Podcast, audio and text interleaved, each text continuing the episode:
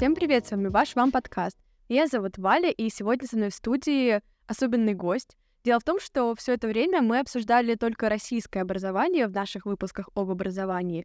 И сейчас у нас появилась уникальная возможность пообщаться с а, представителем другой культуры отчасти, а, девушка с солнечного острова Кипр, а, Мария Маша Николаева. Маша. Спасибо. Спасибо большое. Здравствуйте, да.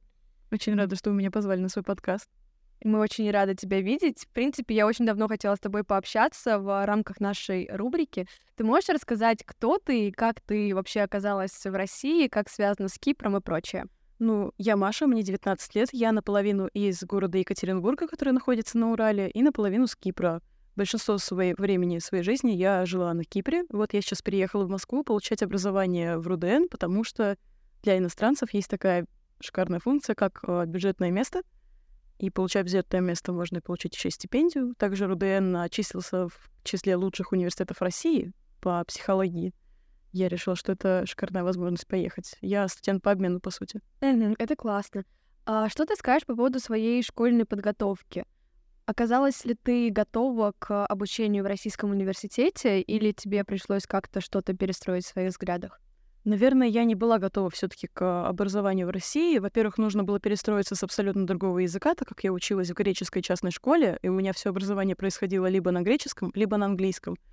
На русском я говорила, но, естественно, в рамках дома. А в России у вас очень распространена система бально-рейтинговая.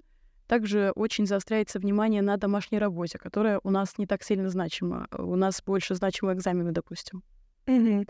А что по поводу экзаменов? Какие экзамены сдавала, чтобы сюда поступить? Чтобы сюда поступить, в целом я не сдавала особо никаких экзаменов, но чтобы поступить э, в европейские вузы, и в том числе на Кипре есть главный университет Кипра, он бюджетный. В него поступают студенты по а, такой... Это Exams. А у вас это считается ЕГЭ mm-hmm. относительно.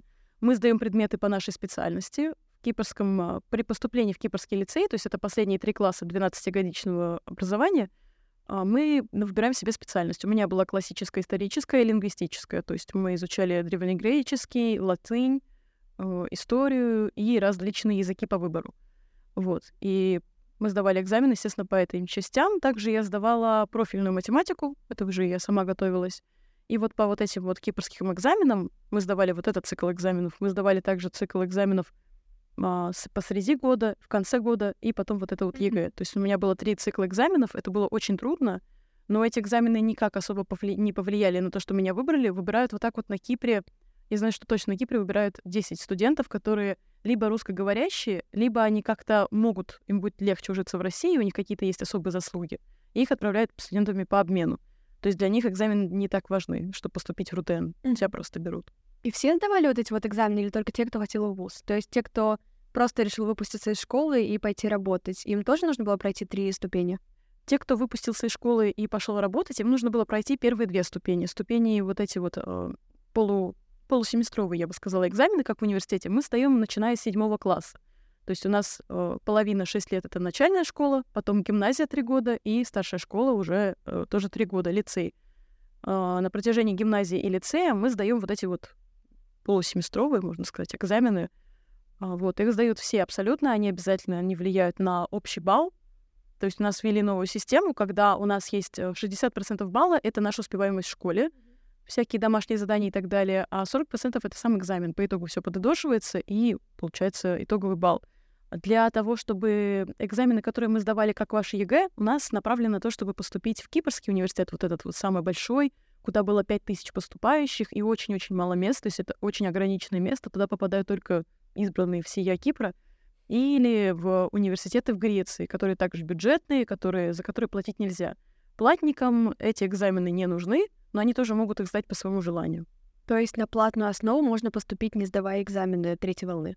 Да, не обязательно сдавать экзамен третьей волны, если вы хотите поступить на платное. Также это не обязательно для студентов из разных стран. Если они хотят поступить в платное отделение, допустим, на Кипре, они могут спокойно это сделать. Если же они хотят в, на бюджетное место на Кипре, то им придется сдавать э, такие же экзамены, как киприотам, перед этим подтвердив, что они знают греческий язык. Mm-hmm. Это очень важный критерий. Греческий, да. в принципе, сложный? Греческий, я бы сказала, что русский и греческий — это одни из двух самых сложных языков на свете, потому что это абсолютно другой алфавит, из которого произошла кириллица и так далее. Э, как известно, греческий произошел от древнегреческого. Также есть кипрский диалект, что немаловажно, тоже очень сложно. Например, древнегреческий почему сложно в изучении? Там есть пять разных ударений, и то в одном диалекте древнегреческого, который мы изучаем, в самом современном и легком. То есть греческий довольно сложный язык для тех, кто начинает. Но если у вас довольно развито ассоциативное мышление, можно вообще выучить любой язык. Ну, это да.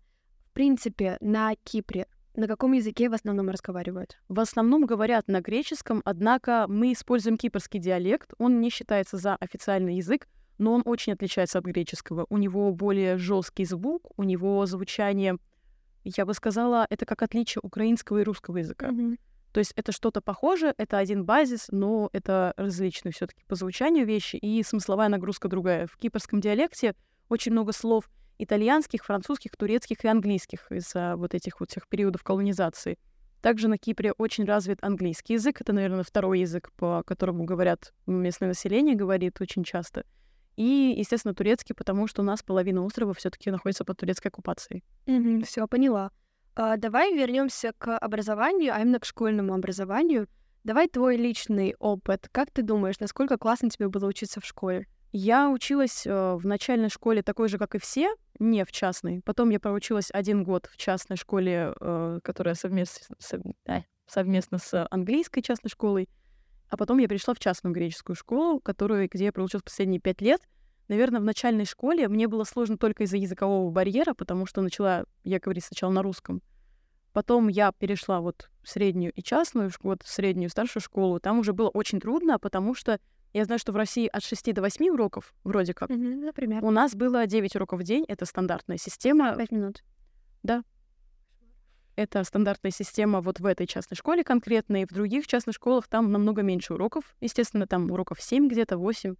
Но вот эти вот 9 уроков это были стандартные. Мы учились с 7.30 утра до 3 часов дня. Мне приходилось вставать где-то в 5.30, чтобы доехать сначала до школы. То есть тебя в 6.30 забирает автобус, в 7.30 ты только доезжаешь до школы, у тебя начинается обучение, в 3 вы заканчиваете, потом еще вот столько же пути домой, потому что нас отвозили частные автобусы, которые останавливались везде. Как в Америке?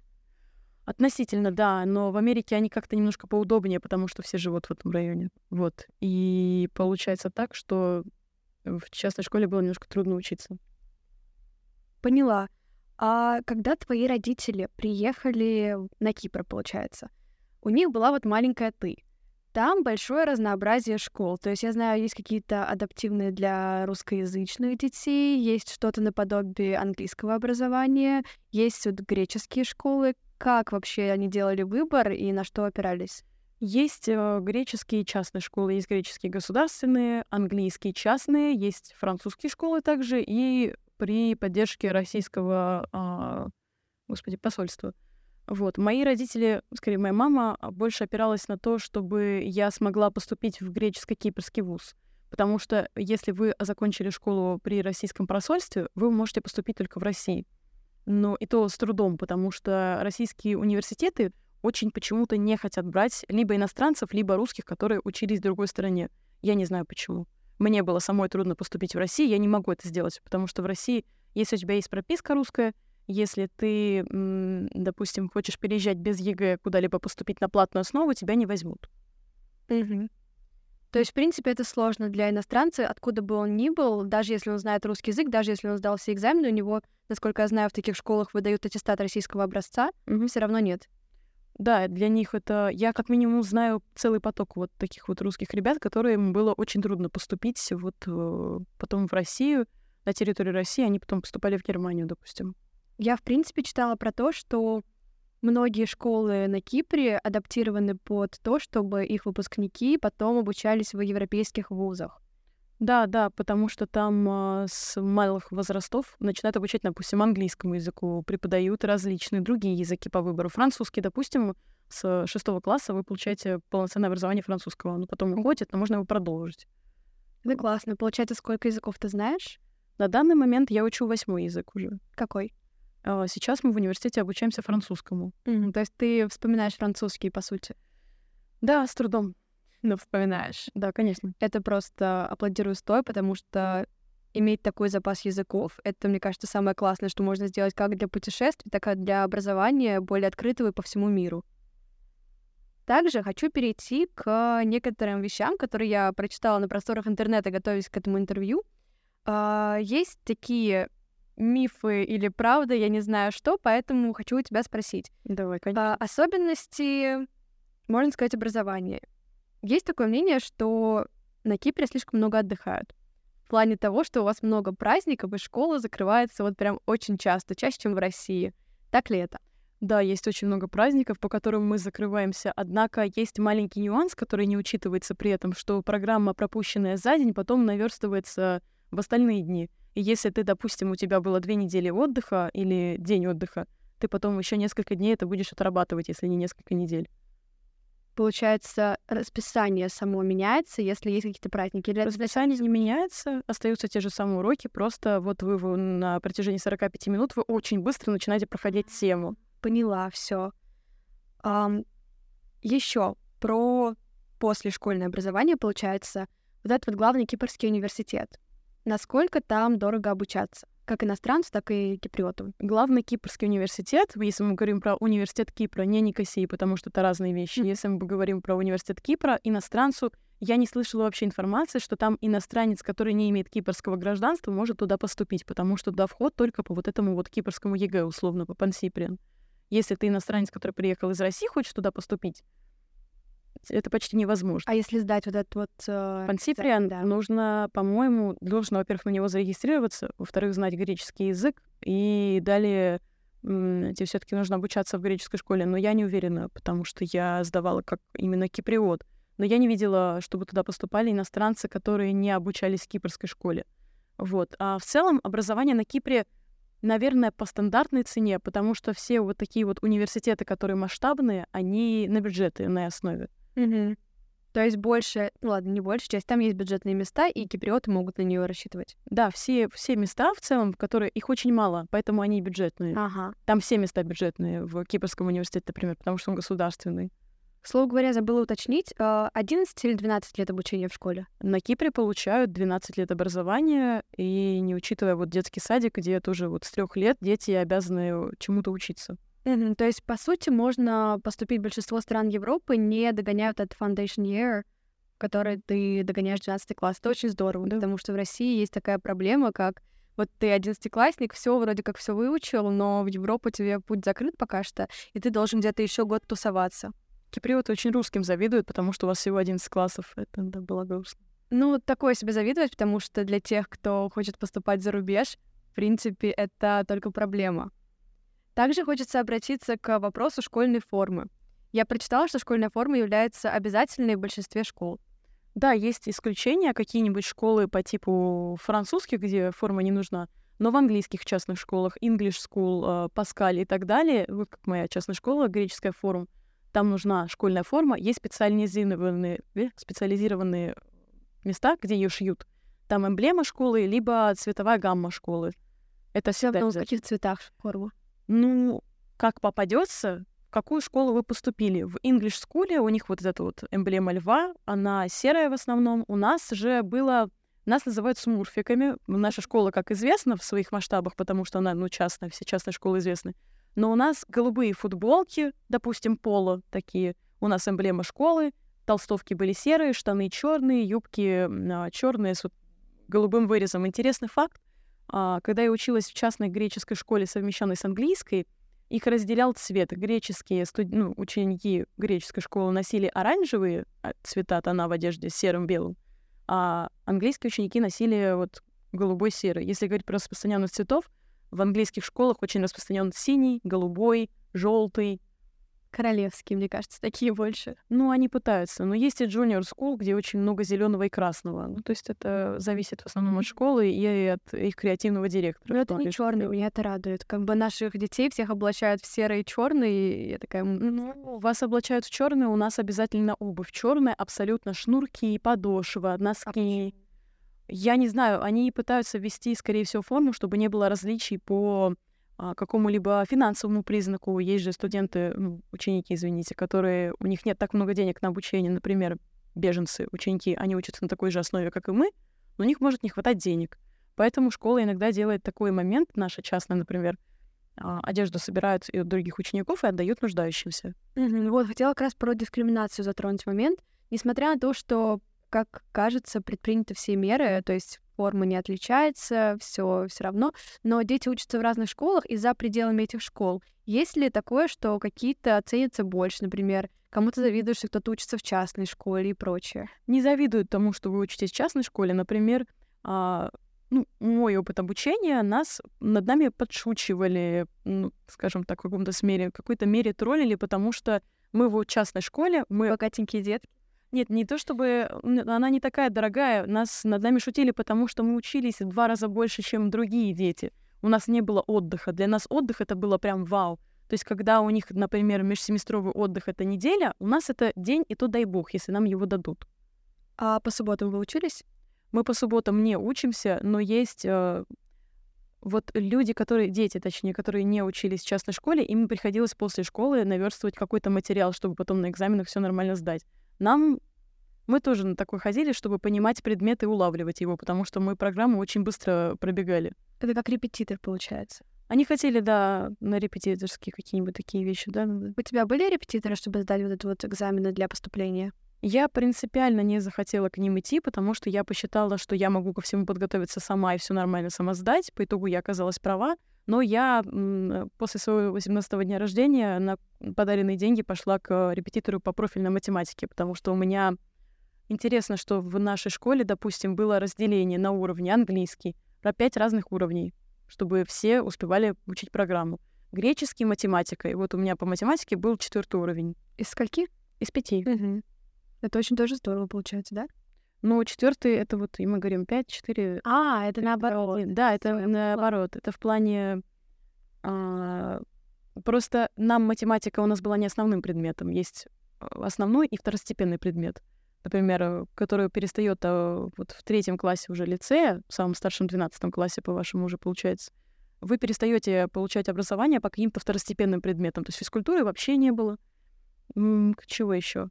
Ну, у нас очень много чего просто отпало. Там химия, физика, биология. Мы с девятого класса не учили биологию. То есть кому она нужна, они продолжали, а кому нет, все, до свидания. То есть были такие предметы по выбору. Я очень хорошо осведомлена с моделью образования в США, поэтому волей-неволей сравниваю м, все системы с ней.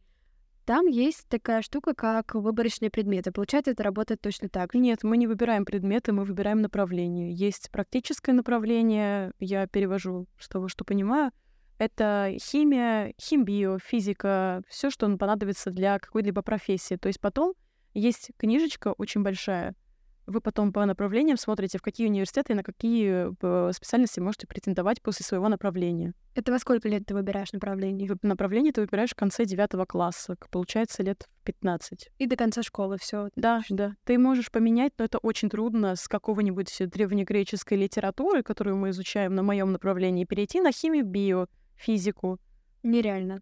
Но это вполне себе есть направление, как я бы сказала, обслуживающего персонала, туда перейти очень легко, потому что там экономика и английский.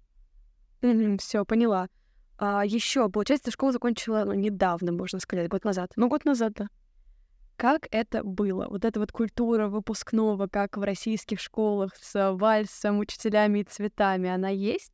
У нас есть такое, как есть такие традиции, например, вот в последний день, вот предпоследний даже, я бы сказала, перед последним днем мы устраиваем шашлыки, ночью все собираются где-нибудь около школы, а, и мы всю ночь, получается, не спим, мы встречаем новый день все вместе. Дальше мы на машинах поехали к школе, и у нас есть традиция, мы устраиваем бой либо пеной для бритья, либо шариками с водой. Все обливаются, все бегают, всем очень весело. Это прям расписывают рубашки. У меня три рубашки расписанных, потому что это, получается, с 6, 9 и вот 12 класса. Здорово. У нас такого особо нет. То есть у нас есть школьные альбомы выпускные с фотографиями, и дай бог кто-нибудь там пару слов напишет, и все. Я всегда хотела, чтобы были вот что-то на память такое, чтобы от сердца. Но насчет выпускного у нас, ну, в моей школе как сделали? А, 30 июня у нас была выдача аттестатов, то есть после всех вот этих вот кипрских экзаменов. А далее, 6 июля, у нас был вот такой вот выпускной вечер, где мы просто вот все красивые пришли на каблуках, э, сняли какой-то домик с бассейном, и все там потусовались до двух часов ночи, пока нас не выгнали. Но это частная история, то есть ваша школа так решила, что вы вот так отпразднуете, а Нет. остальных во всех школах есть э, день выдачи аттестата, ну, вечер выдачи аттестата. Это цветы, это плачущие преподаватели, которые не хотят тебя никуда отпускать. Это родители, которые сидят, смотрят, думают, божечка, какой ребенок у меня шикарный. И другой день, либо через два дня, либо через несколько дней, ну, просто наши почему-то решили подольше, вы снимаете какой-либо ресторан, помещение, дом, и вы там, получается, все красивые празднуете. Преподаватели и родители могут прийти, но в половине вечера их будут немножко выгонять. Угу. Такой вопрос тогда на вот этих вот выпускных, которые уже неофициальные, есть ли алкоголь и прочее, что у нас протаскивают на выпускные в России? Ну, я слышала очень много историй, как у вас протаскивают алкоголь. Мы его не протаскивали втихаря, то есть нам родители, ну, относительно, ну, родители, получается, платили за это все не мы из своего кармана, но получается так, что они за какую-то порцию маленькую алкоголя заплатили, и какие-то ученики, вот, например, президент класса или президент года, они принесли с собой какое-то маленькое количество алкоголя. Mm-hmm. Ну, то есть все равно алкоголя немного, никто не напивается, это просто... У киприотов нет культуры алкоголизма вообще. Киприоты не пьют от слова вот совсем. Киприоты могут выпить по праздникам, немножко там вино, потому что Кипр — страна виноделия и так далее. Они могут немножко выпить э, озо, это кипрская водка, но он, в ней очень много градусов. Это хуже, чем российская водка. Глаза выжигает но у них нет культуры прям сидеть, выпивать на каком-либо хотя бы малейшем мероприятии. Вот, получается, когда ты приехала в Россию, насколько тебя ошеломило то, что здесь происходит? Мне кажется, здесь культура алкоголя и, в принципе, таких тусовок, она очень развита, особенно в Москве. Я вот хочу сказать то, что между Уралом и Москвой я чувствую кардинальную разницу. Екатеринбуржцы и москвичи — это вообще разные люди, это разные вселенные. Если в Екатеринбурге как-то немножко все поспокойнее, то в Москве город тусовщиков, очень а, развитая молодежь, очень открытая молодежь. А, что я заметила разницу между киприотами и русскими, если русские как-то могут больше в лицо подойти и сказать то, что, например, «Эй, ты, ты мне не нравишься», или «Эй, ты, давай мы решим с тобой какой-либо конфликт, если у нас он есть». Это хорошо? Это очень хорошо. Я считаю, что если у вас какая-то конфликтная ситуация, отойдем немножко от темы, то вы должны решать все напрямую, чтобы не было никаких вот таких вот э, разногласий. А на Кипре все больше делается, ну, в крысу за спиной, допустим. Поняла. Ну, да, тут соглашусь, что в России в таком понимании лучше, но это, опять же, все зависит от людей. И в нашем вот прекрасном университете Дружбы народов у нас здесь так много национальностей. И есть ли здесь еще киприоты? Я знаю, что есть понтийцы. Понтийцы — это не киприоты, понтийцы — это а это греки, бежавшие с Малой Азии. Была Малая Азия в 1920 году, Турция ее разгромила, и, ну, Османская империя. И эти, собственно говоря, национальности многие бежали оттуда.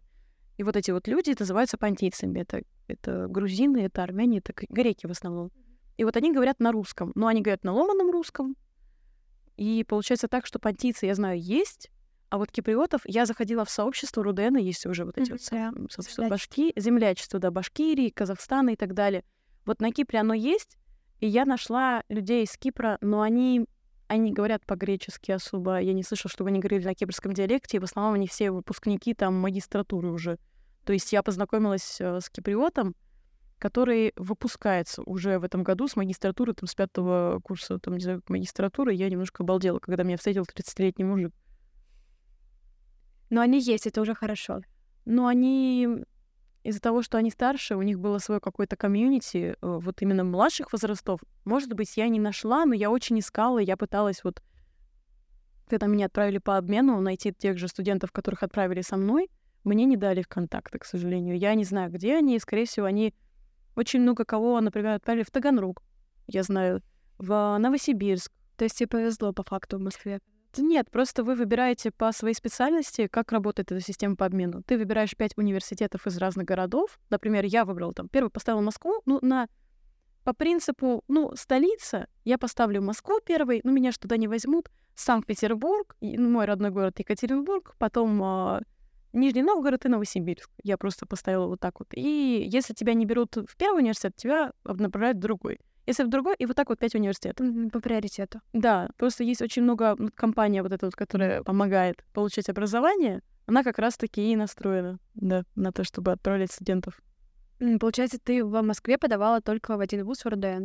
Я подавала, ну, получается, в пять разных. Просто меня в РУДН сразу приняли, и мою заявку уже нигде больше не рассматривали. Самый откровенный вопрос вечера. Ты жалеешь? Я сейчас понимаю, что я не жалею, потому что у меня есть большой круг друзей. Я этому очень рада. У меня я нашла очень многих людей с интересными проектами, как вы, например. А, люди очень смелые. У меня очень хорошая, скажем так, жизнь сложилась в Москве. Меня очень радует то, где я живу, как я живу. Очень-очень-очень это было трудно. Очень безумно. Потому что первое вот это вот меня очень поздно зачислили. Надо было с этим справляться. Какой месяц, напомни, пожалуйста? Меня зачислили в конце сентября, получается. То есть ты нагоняла весь сентябрь? Да, я в, в, в октябре закрывала сентябрь, в ноябре, октябрь, декабре, все остальное. Это ужасно. Получается, помимо всех проблем с адаптацией, у тебя добавилась еще и учеба, которая была, кстати, какой она была по, по сравнению с тем, какой объем ты учила у себя дома, насколько стало больше, меньше, сложнее. Но я не хочу сказать, что я идеальный ученик, студент, потому что я на Кипре училась, ну, так вот, ну, я понимала, что меня там возьмут там в Голландию или куда я хотела поступить. Я делала все для того, чтобы, ну, сдавала IELTS, например. Я к нему вот готовилась, прям сдала на 89, что для моей преподавательницы было unreal. Я очень пыталась для всех предметов, которые мне нужны для психологии. Вот с остальным уже было, ну, неважно. Но в целом я в России стала отличницей, и у меня вот с этого я с ума сошла, потому что для меня было неожиданно, что я, во-первых, адаптируюсь учиться на русском языке, на котором мне очень трудно учиться. К тому же, что у меня не будет ни одной тройки вообще за два семестра. Поразительно. Кстати, по поводу русского языка. Получается, всю литературу, которую ты до этого читала, ты читала либо там как-нибудь в оригинале на английском, либо на греческом, в основном не на русском, да? Да, но моя бабушка и моя мама очень позаботились о том, чтобы я была осведомлена о русской литературе. То есть всякие книжки для своего, так сказать, entertainment а я читала на русском языке все таки То есть вот это вот мне кажется, в России очень сильно распространена, в принципе, литературная да. культура, культура театров. Мне кажется, в Москве, в Питере в особенности. И для иностранцев это зачастую шок, потому что они так, наверное, не кичатся своими какими-то писателями и поэтами. И ты вот эту вот разницу Видишь или нет? Нет, потому что на Кипре очень... Киприоты очень большие патриоты, я могу сказать. Греки тоже, они очень любят свою культуру, историю в основном очень обожают. И таким образом у них есть поэты Серебряного века, есть очень много... Они очень развиты в поэзии, они очень развиты во всяком искусстве. Просто люди, когда занимаются туризмом и приезжают в эту страну, они не очень этим интересуются. Искусство также, например, развито больше. У меня не было такого шока, чтобы я прилетела в Россию и подумала, вау, театр. Ну, то есть у меня тоже есть театр, но тут Тут он чуть больше, тут, тут музеев. Вот музеев много, хочу сказать. В России меньше. На Кипре, ну, потому что у нас э, наши экспонаты разворовали в Великобританию, в Америку, и как бы нам не осталось. не осталось чего показывать. Есть музеи, но их не так много. А есть ли на Кипре вот эта вот культура, когда вы с классом вместе ходите в какой-то музей? Да, конечно. Очень много экскурсий по музеям, по городам, по разным. Есть такое место, где Кипр же очень-очень древний остров, и там есть маленькие такие раскопки. И вот, вот эти вот на эти вот раскопки, очень-очень древние еще там с палеолита, мы ездим на них смотреть. Херокития называется. Туда очень много туристов ездят. Туда с первого класса начинают вот э, mm-hmm. всей истории изучать. А детский сад вообще есть на Кипре? Да, да. Это частная какая-то история или это обязательно ступень образования? Есть еще ясли. Ну, детский сад он по выбору. Родитель может отдать своего ребенка в, ча- в детский сад, может не отдать. Есть гос государственный детский садик, где просто все дети, а есть частные. Есть вообще, я знаю, английские детские сады, русские и французские. Mm-hmm. Вот это уже вообще какое-то сумасшествие для меня. Ну, в целом это по выбору родителя. Например, ясли они вообще по выбору. Но лучше будет, если ребенок сходит в детский сад, потому что потом высока вероятность, что если вы... У нас как? У нас по району все. Если ты живешь в вот этом районе, ты должен обучаться в этом районе, по идее. Mm-hmm. Вот. Но в целом вот велика вероятность, что если ребенок учится со своим другом в детском садике, они также будут потом в школе. То есть вот этой вот смены преподавательского состава и студентов ее особо нет. То есть ты можешь в первый раз прийти и все. Разница вот с Россией. Вы учитесь 11 лет вместе в одной школе, чаще всего, как mm-hmm. я знаю. И вы там с первого класса, с первой скамьи знаете своих друзей. Мы каждые там ну вот, младшая школа, средняя и старшая. Мы постоянно меняем свое окружение уже на Кипре. То есть в частной школе больше рассмотрено на то, чтобы там было 6 или 7-летнее образование, потому что есть очень много английских школ, как English School, где 7 лет. Там, получается, они учатся не 12, а 13 лет. Как ты думаешь, насколько это классно, что у вас так меняют окружение каждые там несколько лет? Так как киприоты очень привязаны к своему кругу и к своему окружению, я бы сказала, что они не так сильно меняют свое окружение, но мне было трудно адаптироваться, но из-за этого я теперь адаптировалась ну, нелегко, но мне было проще найти какой-то общий язык со своими однокурсниками. Я хочу сказать, что у меня великолепные однокурсники. Кажется, у нас очень классный поток. Мне кажется, что, в принципе, да, отвлеч... отвлекаясь от темы, наш поток психологов РУДН — это какое-то, наверное, чудо, потому что я давно не видела, чтобы люди в университете настолько дружили и прям как в школе. Я хочу оторваться от темы, сказать про свою группу. Я очень рада, что я попала в свою группу безумно, потому что это для меня сложилась маленькая такая семья, потому что эти люди готовы, просто мы очень нашли легко общий язык. Эти люди великолепные, невероятные, я говорю про всю группу. А вообще наш курс, вот это вот психологов от первой до шестой, просто потрясающие какие-то люди, которые занимаются всем, они очень разносторонние, они из разных стран, тебе с каждым хочется пообщаться. Нет такого, что ты придешь куда-нибудь, и с тобой никто не будет разговаривать, или тебя будут избегать. Все со всеми общаются чаще всего. Вот, мне кажется, это очень здорово, и, в принципе, это то, что мы должны пропагандировать в университете дружбы народов. Да, да, но все равно есть какие-нибудь преподаватели, которые которые могут пошутить над э, студентами других национальностей или рас. Но это весело. Но это, к сожалению, я надеюсь, что это будет в виде исключения, так чисто неудачный опыт. Да, ну вообще мне сказал один преподаватель, э, тот же самый, который любит пошутить над расами, то, что у Рудена должен был открыться филиал на Кипре, то, что он открывается. Но почему-то мы на Кипре об этом не слышали, и у Рудена есть только филиал в Сочи и только преподавательского состава. Это иронично звучит. Но вообще на Кипре есть американский университет, насчет русского, и, по-моему, нет. Хотя очень многие хотелись там. Теория, возможно, будет, если у Рудена такие планы. В Лимассоле, скорее всего, есть такой город русских, посвященный абсолютно русским. Это ты туда приезжаешь, ты как будто попадаешь в маленькую Москву, потому что в основном там москвичи. Угу. Отличается, в принципе, общение на Кипре, вот если сравнивать с российским, помимо вот этой вот открытости и говорения в лицо, насколько тяжело адаптироваться к тому, что все не просто излагают свои мысли на другом языке, но еще и по-другому думают, другой менталитет. Но если мы говорим об общении киприотов с киприотами, а не киприотов с русскими, то отличие в том, что киприоты, они очень дружелюбные, они очень открытые люди, они, они очень хорошо относятся не только к туристам, но и к своим. Для них даже друзья семьи — это семья. Для них все семья. Для Миктара это здравствуй.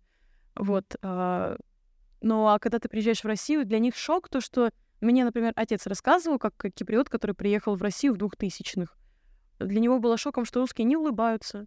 Они не страдают от такого, а, скажем, положительного патриотизма, как киприоты. То, что киприоты — это единственный народ на свете там, и так далее. Для него было шоком, что русские очень серьезно ко всему относятся. Есть киприоты как-то расслабленнее. А еще то, что русские очень пунктуальные. Потому что если ты скажешь с киприотом встретиться в 5.30, бывают разные случаи, но в моей практике, если вы говорите встретиться в 5.30, человек в 5.30 выйдет из дома. Это дай бог. Это сможешь собираться начать. Нет, ну, если мы говорим о встречах с... Э, у меня друзья в основном мальчики, они как бы ну, нормально. Алло, ты где? В 5.30 я выхожу из дома. По факту он только встает с кровати, но ему не надо собираться, так что зачем ему собираться? Ну, девочки на Кипре красятся. Кстати, вот что я хочу сказать, в Москве я заметила, в Москве людям, окружающим, не так интересно, кто ты, как ты выглядишь. Ты можешь выглядеть как угодно. Если ты на Кипре не будешь, будешь выглядеть очень нестандартно, то там уже больше будет э, признаков осуждения. Мне кажется, если ты выйдешь за границу МКАД, то у тебя будет... А, там Кипр, да. Ну, будет так же. Я бы не сказала, но в Москве просто для меня даже на нашем курсе есть очень много креативных людей. Меня удивило больше всего, когда ко мне подошли на курсе и спросили, а вот у тебя классные стрелки, чем ты делаешь стрелки, или как ты накрасилась? Я думаю, вау, это можно просто так подойти и спросить. То есть это не принято у тебя? У нас, ну, у нас скорее на тебя косо посмотрят, и это комплимент. Типа, о, красивая, но я не знаю, как подойти и сказать. То есть я пыталась практиковать больше вот эту открытость. Но сейчас уже следующее поколение, я знаю, что старшее поколение, они более закрытые, сейчас следующие, они пытаются быть более открытыми, но я не хочу сказать, что мы их во всем поддерживаем. Угу. А ты не думаешь, что вот этот вот опыт, например, со стрелками связан с тем, что мы психологи, и мы как-то более эмпатичны? Ну, я хочу сказать то, что не все, кто пришел сюда обучаться на психологию, знакомы с тем, что психологи ну, должны быть более открытыми, должны какие-то... Ну, понятное дело, что никто никому не должен, но у нас, допустим, на потоке могут оказаться люди, не только у нас во всех университетах. Ты психолог, пришел обучаться на психолога, но от осуждения страдаешь. Зачем mm-hmm. так делать? Поняла. У нас есть э, такая небольшая новая рубрика. Это Блиц-опрос. Знаешь ли ты, что это? Я видела очень многих интервью, допустим. Вот, у нас есть немного вопросов, у тебя мало времени, и тебе нужно сказать первое, что придет в голову. Давай, погнали. А, главный плюс а, учебы в России. Бюджет. Интересный факт про Кипр. А, Кипр это страна, где откуда первое вино, и там есть единственный сорт сыра, который запрещено продавать в остальных странах. Как правильно называть жителей Кипра? Киприоты. Не кипри, не кипрейки, не киприянки, Лёня, здравствуй. Киприянка меня назвал один человек в моей жизни, Ленечка, люблю, не могу просто. А, не кипрейки, не кипреи, не какие-нибудь еще там, не знаю, турки, турками нас называют, спасибо большое. Пожалуйста, мы киприоты, киприотка девушка, киприот мужчина. Мы запомнили, теперь надолго. Скучаешь ли ты по дому и почему? Спустя год, да первые полгода нет, а скучаю по маминой кухне, скучаю по... Я очень хочу... Я первое, что я сделаю, когда прилечу домой, я поем шашлык, кальмары, я поем просто. Там такое вкусное мясо. У вас в Москве такие невкусные шашлыки. Это просто сумасшествие. Вот и следующий вопрос. Любимая еда в России? В России? Блины. С чем? Да, фиолетово. Главное, что блины были. Самый раздражающий стереотип о Кипре? Что мы турки. Ну, мы не турки, мы киприоты, мы, мы не греки, мы не турки, мы не британцы, мы не кто там еще нас колонизировали, но мы киприоты. Мы отдельно... Очень много споров по этому поводу, что мы греки, что мы турки, что мы там еще кто-то. Мы исторически доказано отдельная национальность, мы киприоты. Мы произошли от каких-то набежавших греков. Нас очень много смешано всяких рас и стран, потому что нас колонизировали еще с самого начала времен, но мы киприоты. Угу. И последний стереотип о России, который есть на Кипре и который оказался правдой. Я не знаю, если он оказался правдой. Русские пьют. Киприоты все думают, что русские просыпаются с чекушкой водки и выпивают, но по факту... Ну ладно, русские пьют, это можно сказать, но пьют везде в целом.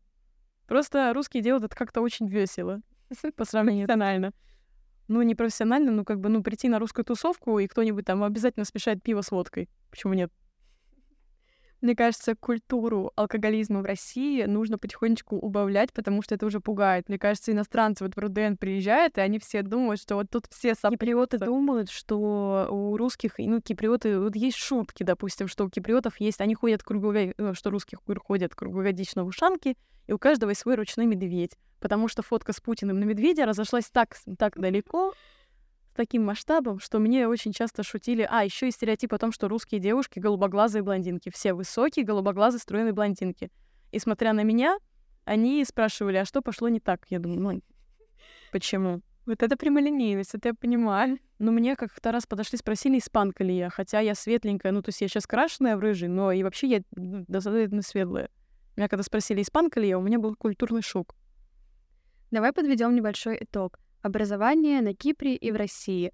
Что, почему лучше и где, почему, как что, что отличается? Я не хочу сказать, что где-то лучше, потому что все индивидуально, и для тебя может быть шикарно учиться в Европе, для меня может быть весело учиться в России там и так далее.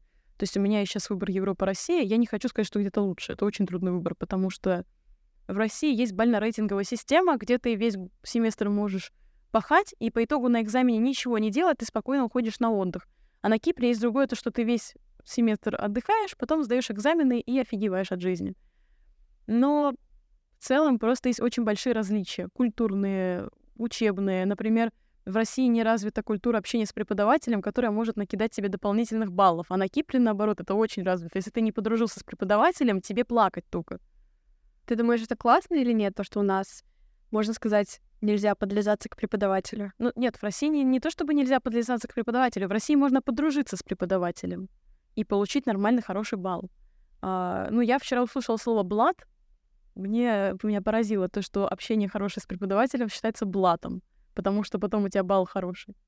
Мне кажется, это чисто люди, которые завидуют, что у тебя классные баллы, потому что просто у тебя ну, так сложились отношения с преподавателями, и у вас хорошие дружеские, какие-то там, не знаю, приятельские отношения. Вообще совет всем студентам, дружите с преподавателями, даже если они вам надоели, они неоправданно общаются, общайтесь с ними, пожалуйста, у вас тогда нормальные баллы будут.